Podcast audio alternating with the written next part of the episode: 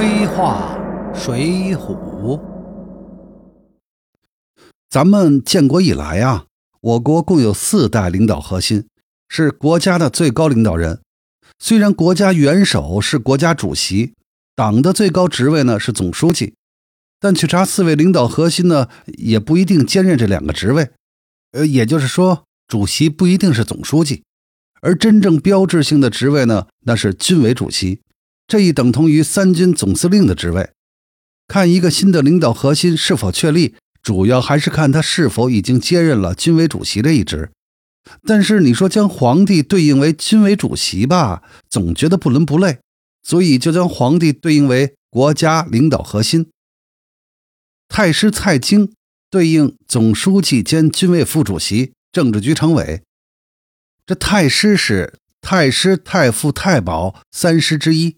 正一品高于太尉、司徒、司空的三公之一的宰相，最初呢只是个加官，表示地位尊崇。但到了宋徽宗政和年间，就变成了个实权的位子。宋代的宰相名称繁多，按时期不同，有中书侍中、同中书门下平章事、尚书左右仆射，还有中书侍郎、太宰等等。比如蔡京。在徽宗崇宁三年就当过司空行尚书左仆射这个宰相的职位。哲宗的时候呢，又设立了平章军国重事一职。而后蔡京升为太师总三省事，等同于平章军国重事。显然呢，《水浒》中蔡京的太师职位呢要高于宰相。宋史上郑和末、宣和初，宰相呢是叫做太宰，是余身。后来呢是王府。如果将宰相对应于国务院总理的话，蔡京的位子就应该是在总理和领导核心之间。所以本人就将太师对应于总书记，这个高于总理，但在不兼任军委主席时又低于国家最高领导核心的位子。同样，从蔡京能够通过枢密院破格提拔关胜来看，枢密院呢实际上是受蔡京节制。所以应该还兼一个军委副主席的位子。下面说说枢密使童贯，等于是总参谋长上将兼军委委员、政治局委员。枢密院呢和中书省分立，并称二府。枢密使主军，而宰相则主政。宋史上说，枢密院掌军国机务、兵防、编备、戎马之政令，出纳密令，以佐邦制。枢密使相当于副宰相的级别，从一品。枢密院下设宣政院和殿前、马军、步军三衙，三衙掌管国家的正规军和禁军，似乎集总参和国防部的职能于一身。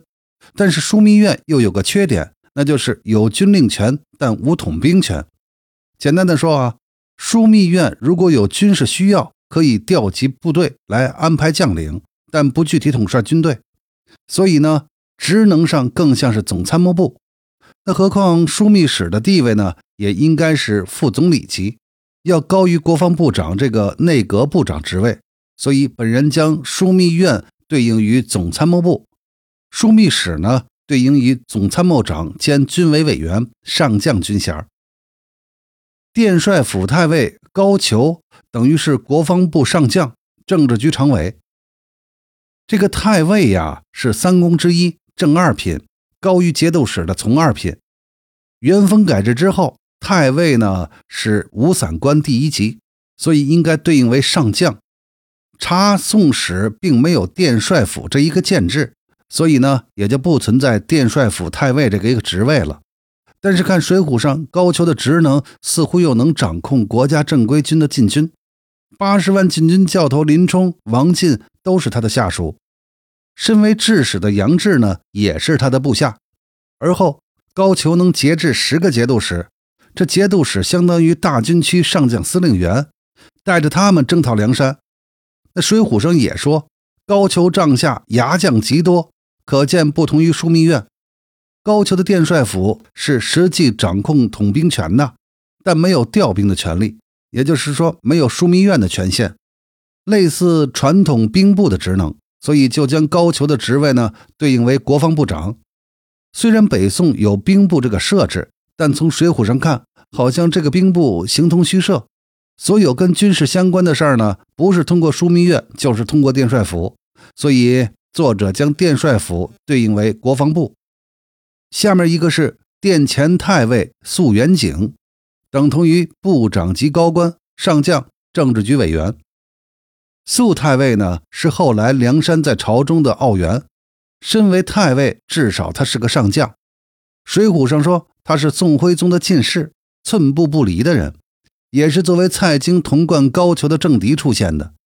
殿前二字不知道如何解释。若指枢密院下的殿前司的话呢，最高长官应该是殿前都指挥使，从二品的大官。但是呢，低于太尉的正二品，相当于东京卫戍部队的司令。但看《水浒》上的描写呢，这素元景不太像是童贯的属下，职能上更像是个文官，具体什么职位不详，但至少应该是个部长级的人物。宋代的太尉又是对高级武官的尊称，但看高俅和素元景的太尉吧，应该是实职。但后来李逵大闹东京李师师家的时候呢，那个那个杨太尉的太尉可能就是个尊称了。蔡京、高俅、童贯、肃元景，全都是有实力，在御前会议上能说话的，所以呢，全都是政治局委员以上的身份。蔡京的太师应该是相当于政治局常委。